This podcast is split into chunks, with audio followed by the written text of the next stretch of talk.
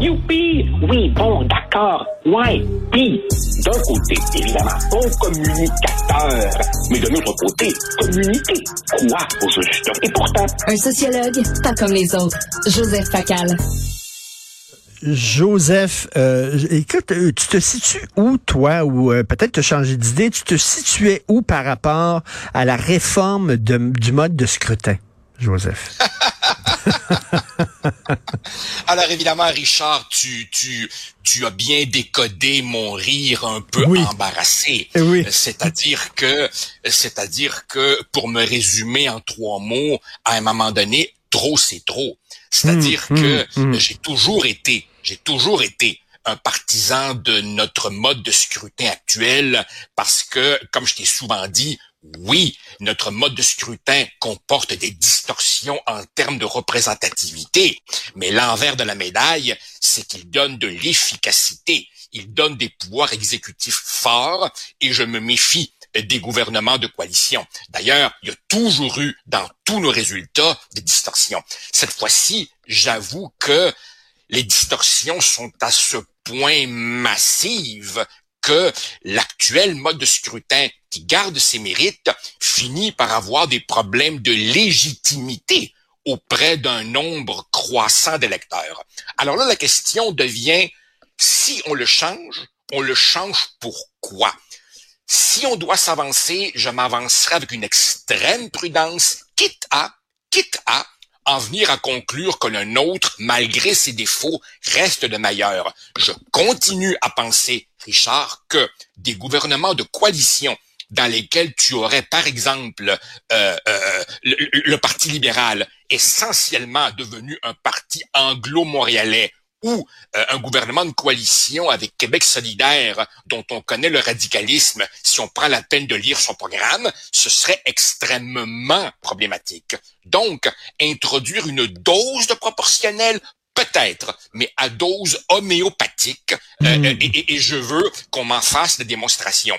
Je t'avoue, oui, que je suis mal à l'aise de voir le PQ, par exemple, avoir plus de votes que le Parti libéral, ben oui, et de voir le Parti libéral qui arrive, je crois, quatrième et qui se retrouve l'opposition officielle.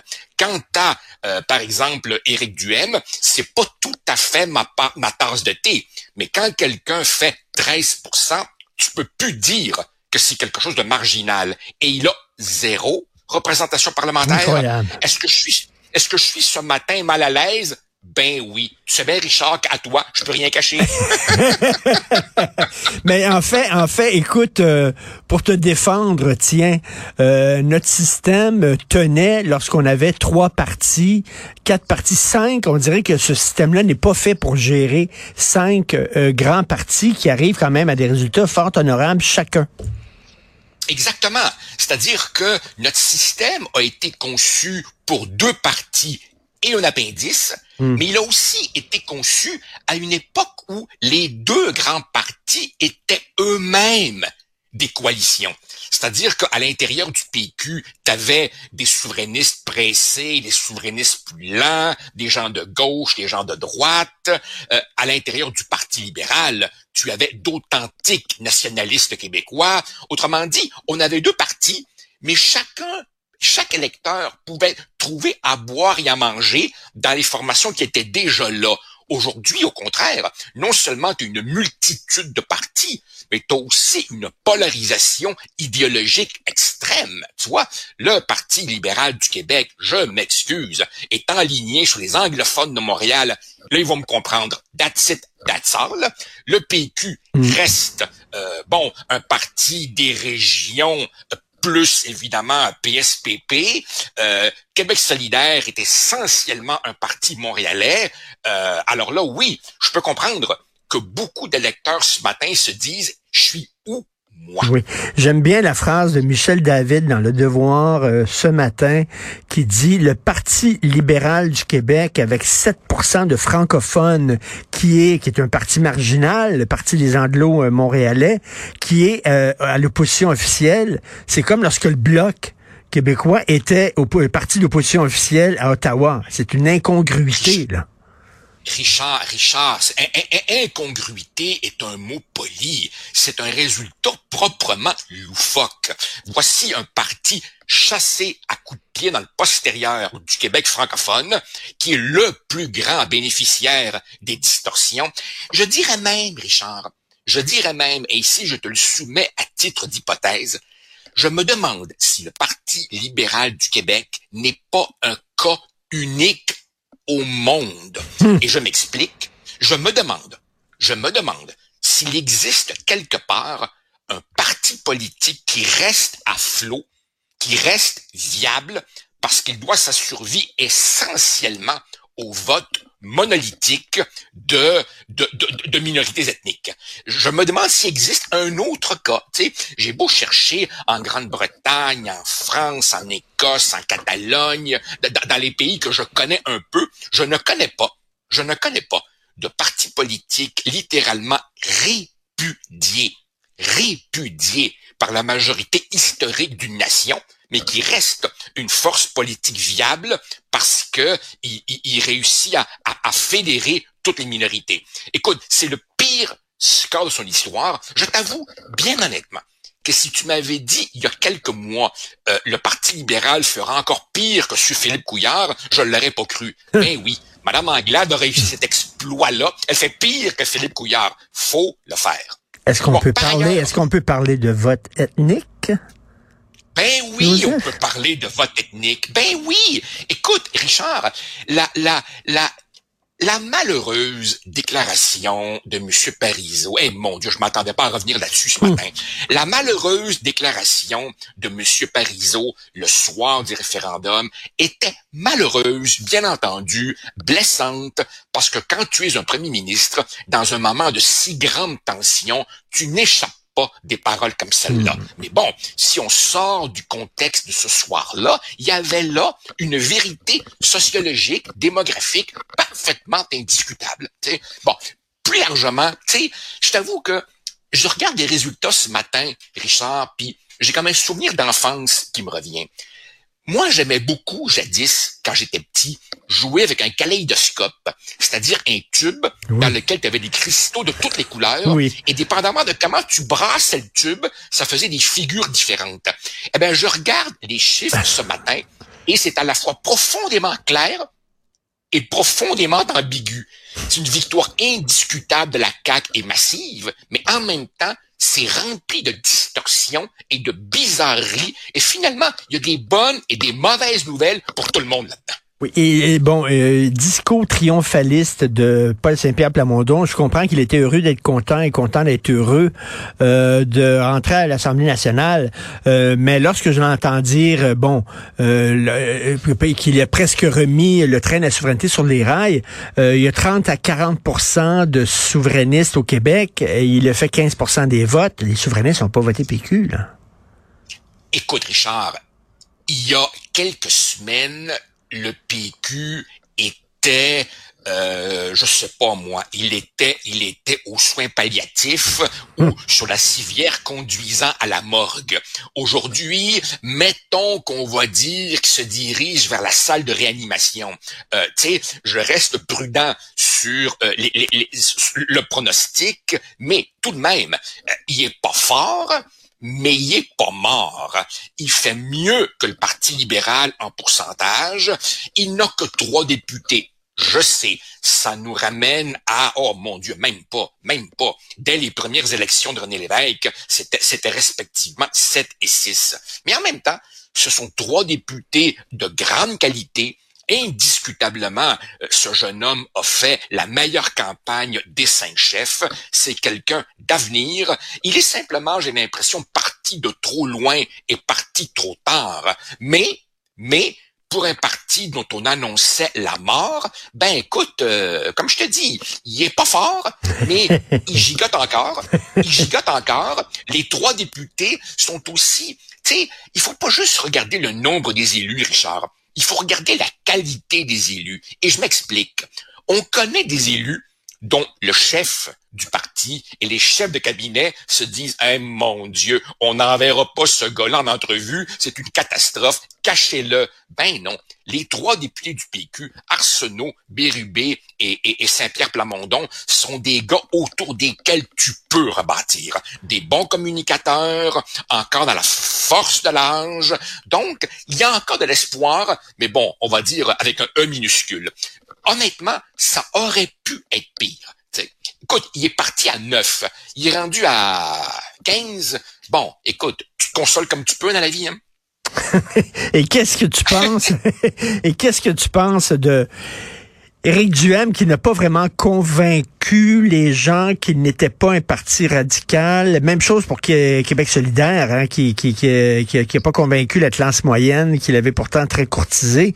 Euh, bon, Éric Duhem disait je vais canaliser la colère du peuple. Le peuple va pouvoir se faire entendre à l'Assemblée nationale. Donc euh, il n'y a personne à l'Assemblée nationale. Ça veut dire que les fans d'Éric Duhem vont continuer à se faire entendre dans la rue. Euh, oui, effectivement, le résultat est, est cruel pour pour Éric parce que même si on ne partage pas ses idées, quand tu fais 13-14% euh, ben entrer au, au, au, Parlement est pas est pas est pas déraisonnable. Euh, c'est on en a souvent parlé toi et moi, c'est un courant de pensée à certains égards euh, qui, qui, qui, qui, qui a des relents parfois un peu inquiétants, qui s'expriment un peu de manière désordonnée, mais tu sens aussi que Duhem essayait de mettre un peu d'ordre là-dedans. Euh, euh, à certains moments, il, encourageait les crinqués, à d'autres hmm. moments, il cherchait à s'en dissocier, mais bon, fondamentalement, est-ce que ce courant de pensée méritait au moins un siège? Oui. Et je dois te dire aussi, Richard, que j'ai beaucoup apprécié son discours de hier soir. Il aurait pu être aigri, il aurait pu mm. être craqué, il aurait pu jeter trois gallons de, gasoline sur le feu, euh, il aurait pu faire un petit trompe de lui-même et euh, pour, pour, paraphraser Philippe Couillard, souffler sur les braises de l'intolérance ou de la colère. Non, il a tenu un discours responsable euh, en, en, reprenant l'allégorie la, des trois périodes. Eh mon Dieu, qu'on l'a utilisé en politique québécoise, les trois périodes. mais bon, quelque part, euh, quelque part, euh, il dit qu'il est là pour rester et il, il est un symptôme il est un symptôme de cet éclatement de notre scène politique traditionnelle. Et écoute, euh, je reviens là-dessus, là. Euh, le Parti libéral qui a mené une très mauvaise campagne. Euh, Madame euh, euh qui arrêtait pas de changer d'idée, entre autres sur les cours de français dans, les cégeps anglais. Et, donc, mauvaise campagne, ne, ne, ne, parle qu'aux anglophones et qu'aux immigrants, totalement abandonné par la majorité francophone mais est quand même opposition officielle. C'est quand même scandaleux. Et ça montre à quel point il y a un fossé entre Montréal et le reste du Québec qui est en ah. train de se creuser. Là. Ça, ça, Richard, je, je, je, dois te dire que je le vois monter depuis des années. Le fossé entre Montréal et le reste du Québec, c'est pas juste. C'est pas juste statistique. Si tu connais, euh, comme moi, des, des amis ou de la famille qui habitent dans, dans, dans ce qu'on appelle avec condescendance au Québec les régions, quand ces gens-là euh, viennent à Montréal, ils, ils te disent, wow, quand est-ce qu'on repart d'ici? Ils sont rendus absolument euh, mal à l'aise. Et, à l'inverse, euh, quand, tu regardes par exemple, par exemple, le, le, le vox pop que Guy Nantel a fait devant le cégep Dawson, tu vois ces jeunes Montréalo, Montréalais qui savent même pas qui est qui est Véronique Cloutier, qui disent euh, qui qui qui qui qui, qui, savent pas qui est Michel Tremblay, qui, qui, qui disent René Relassage au lieu de René Lévesque, qui ne sont jamais sortis de Montréal, c'est quelque chose d'extrêmement euh, inquiétant pour l'avenir. Je comprends très bien, Richard. Je comprends très bien que dans les sociétés modernes, il y a euh, une distance toujours entre euh, la métropole et le reste du territoire. Tu sais, Paris, c'est pas c'est pas la Provence. Et puis et puis New York ou, ou Washington, c'est pas le Mississippi. Mais, mais mais je connais pas une autre société où ce fossé est aussi mm. profond qu'au Québec et c'est vraiment inquiétant. Inquiétant et désolant. Absolument. On n'a pas les mêmes références culturelles. Et puis, au-delà de ça, on n'est même pas intéressé à aller vers l'autre. Tu vois, si tu hmm. demandes à, de jeunes anglo-montréalais, ça vous tenterait-tu de découvrir le reste du Québec? Ils éclateraient, ils ricaneraient de manière cynique. Pour eux, le reste du Québec, c'est des bouseux et des arriérés. Il n'y a aucun intérêt à ça. Et puis, très franchement, tu as aussi des gens hors hors Montréal, qui quelque part ont fait une croix sur Montréal et qui, et qui au fond se disent cette ville-là s'est complètement détachée hmm. du, du, du, panorama identitaire, culturel, politique, linguistique du Québec. Et ça, écoute, si François Legault se cherche du contenu pour un deuxième mandat, essayer de retisser des ponts, demande-moi pas comment, entre Montréal et le reste du Québec, ça me semble un chantier absolument prioritaire qui évidemment nous renvoie à identité, langue, immigration, histoire, culture, etc.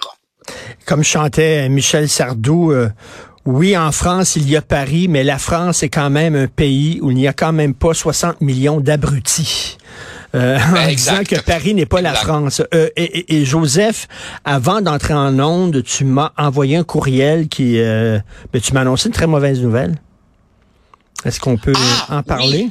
Ben oui, oui. Écoute, euh, tu, tu as, tu as toi-même euh, interviewé euh, il y a quelques jours le professeur de sociologie de l'université d'Ottawa, Robert Leroux, qui a publié quelques textes fort courageux et un livre récemment pour déplorer la, la dérive euh, woke dans, dans nos universités.